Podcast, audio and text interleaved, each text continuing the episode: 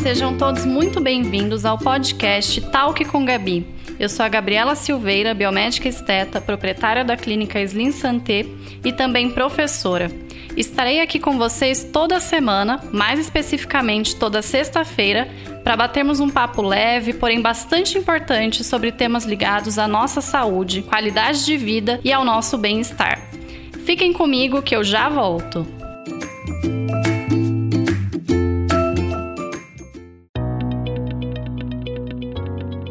Este episódio de Talk com Gabi tem o apoio da Lafes, que se preocupa com o seu bem-estar e também o da sua pele. Feitos a partir de ingredientes orgânicos, os desodorantes da LAF são livres de parabenos, sulfatos, petróleo, ingrediente de origem animal e outros aditivos químicos altamente tóxicos. Acesse LAFESBR no Instagram e descubra o poder da Clean Beauty.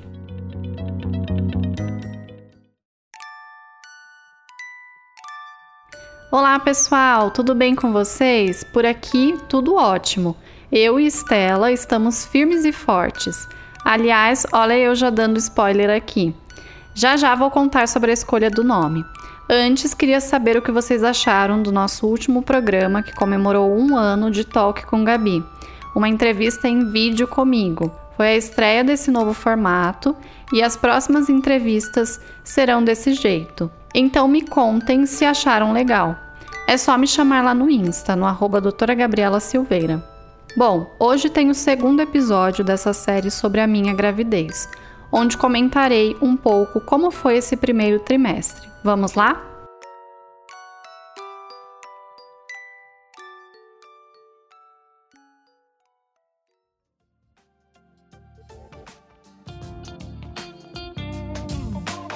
Então a primeira coisa que eu tenho para contar para vocês é sobre a descoberta do sexo.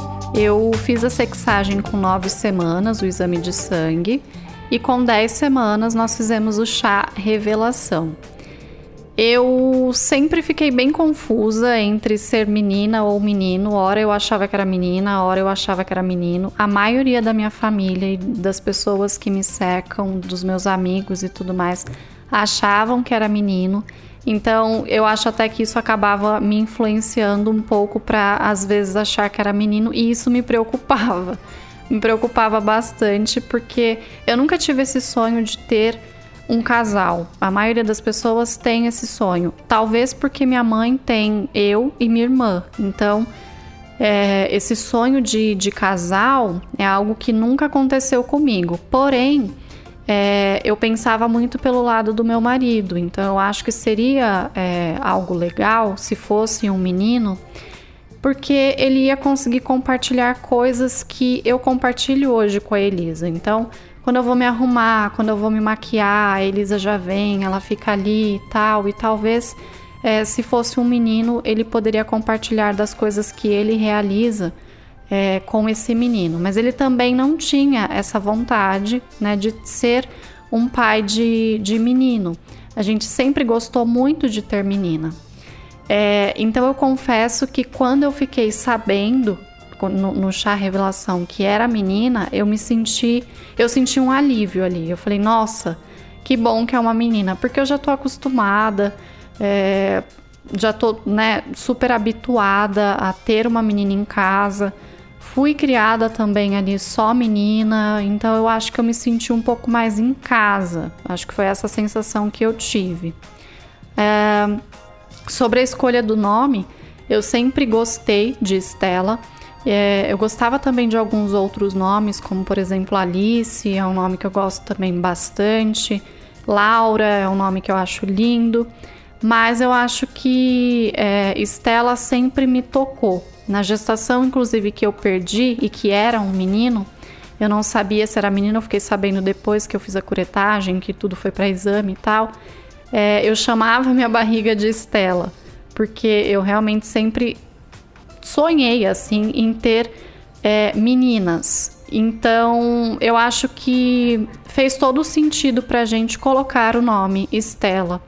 E tem um significado também muito bonito esse nome, que é Nasceu para Brilhar. E é um nome também bíblico, então eu gosto de, de nomes que tenham algum significado. Então ficou Estela é, e Estela com E, né? E não Estela com S, que também foi outra discussão. Depois que eu falei, ah, vai ser Estela. Aí todo mundo, não, mas tem que ser Estela com S, com dois L's e tal. E eu gosto mais dessa coisa mais tradicional. Então, como o nome da Elisa foi o meu marido que escolheu, esse é, eu acabei fazendo a escolha e ficou Estela com E. Sobre os sintomas do primeiro trimestre, eles graças a Deus melhoraram demais. Agora eu tô com 15 semanas de gestação, então eu tô agora no quarto mês. E assim que eu finalizei o terceiro mês, da mesma forma que aconteceu com a Elisa, os meus enjoos eles foram embora. O sono, ele ainda ficou um pouco no período da tarde, mas como eu trabalho muito, não dá para dormir, então é algo que é, da mesma forma que vem, vai embora, né?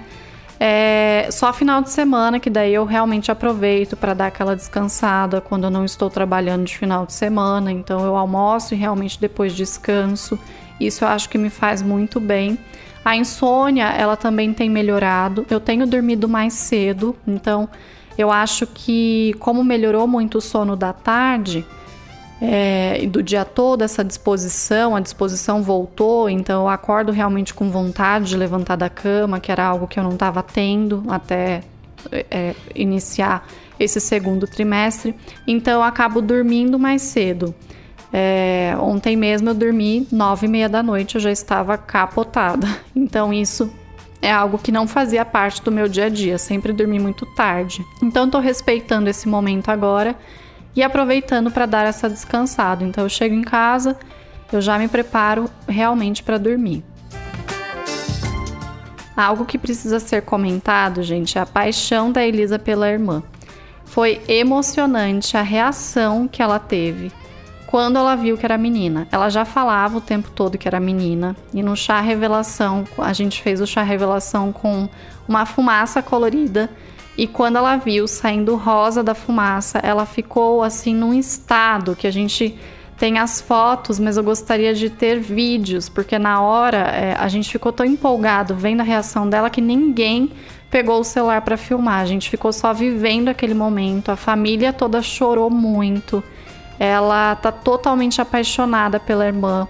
Ela acorda já dando bom dia, ela conversa com a irmã e ela quer que eu fique imitando a irmã dela o dia inteiro é, as coisas que ela faz durante o dia, ela já faz pensando na irmã.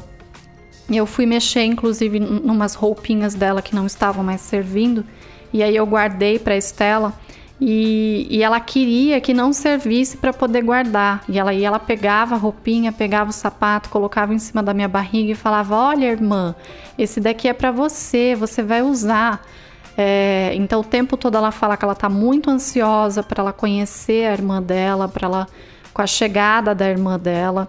Então eu me sinto ainda mais realizada porque eu queria ter outro filho e ainda ver é, passar, né, por tudo isso, por essa realização desse sonho de constituir uma família da forma que, que eu gostaria, mas também é, ter a, a, a visão agora, né, como mãe da minha filha feliz pela chegada da irmã é algo assim surreal. Eu não, eu não conseguiria colocar em palavras para vocês o sentimento que é você ver é, esse amor tão grande crescendo nela.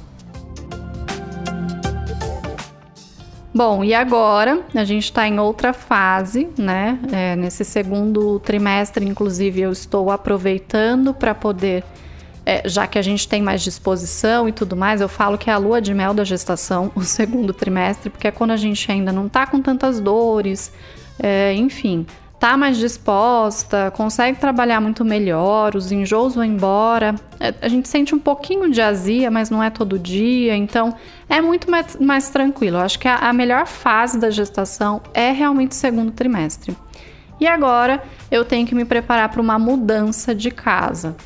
É, tem, não tem um ano, eu acho até que está completando seis meses, se eu não me engano, que eu estou num novo apartamento, que nós estamos num novo apartamento. A gente fez aqui tudo do jeito que a gente gostaria, tudo planejado e tudo mais.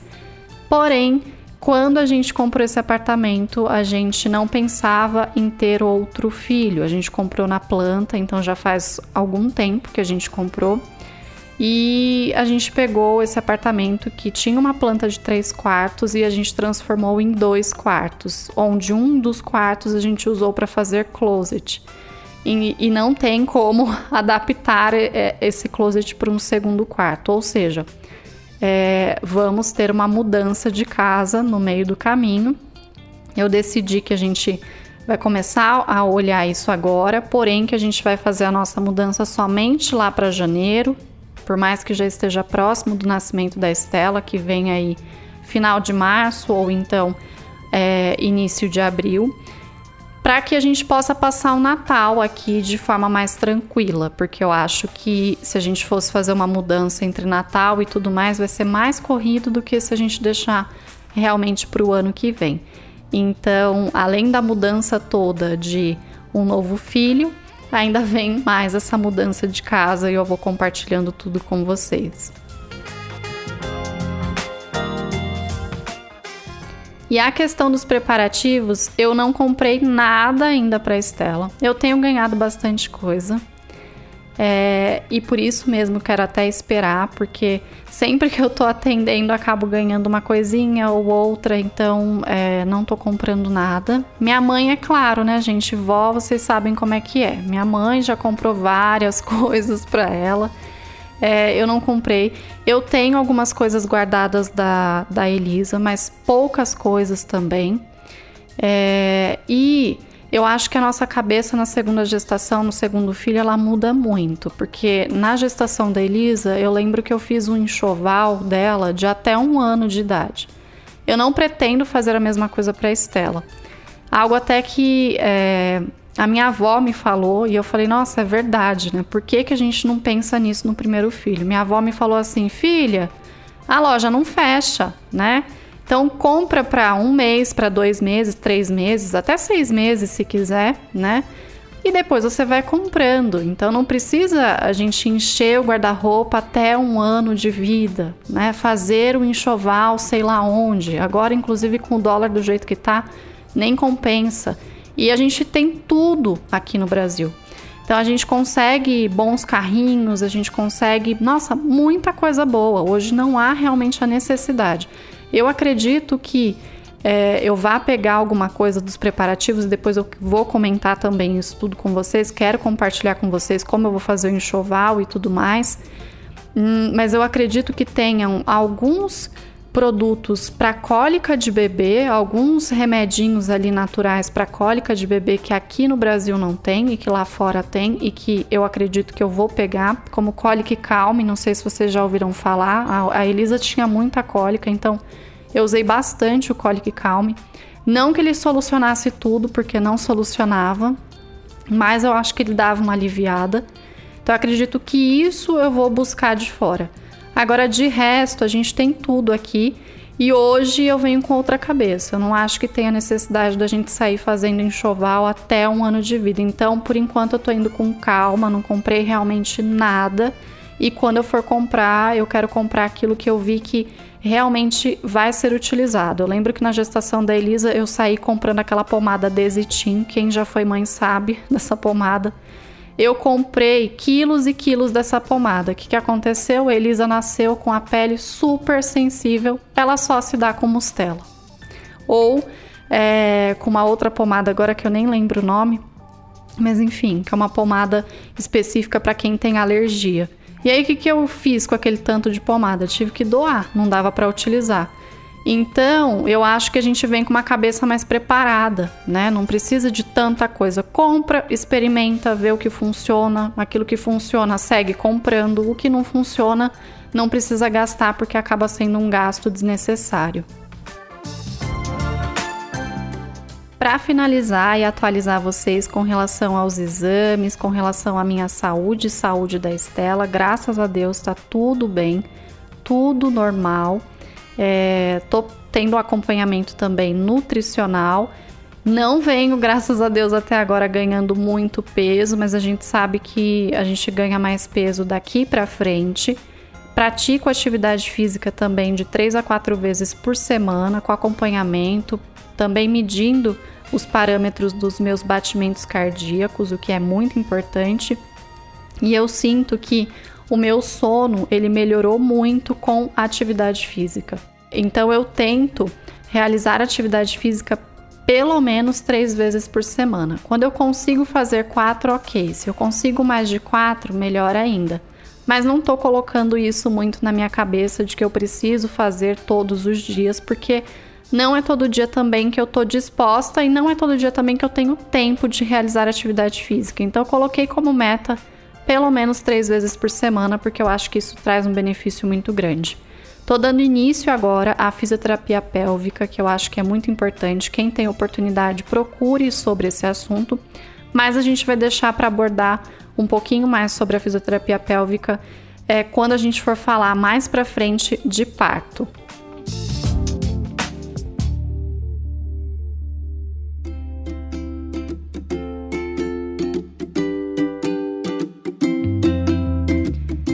Isso, pessoal. Seguimos firmes por aqui, eu e Estelinha, doidas para saber o que vocês estão achando desse nosso papo sobre gravidez.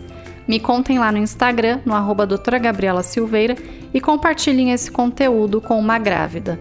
Daqui duas semanas estou de volta, falando sobre os produtos que devemos evitar na gestação. Beijos e até lá!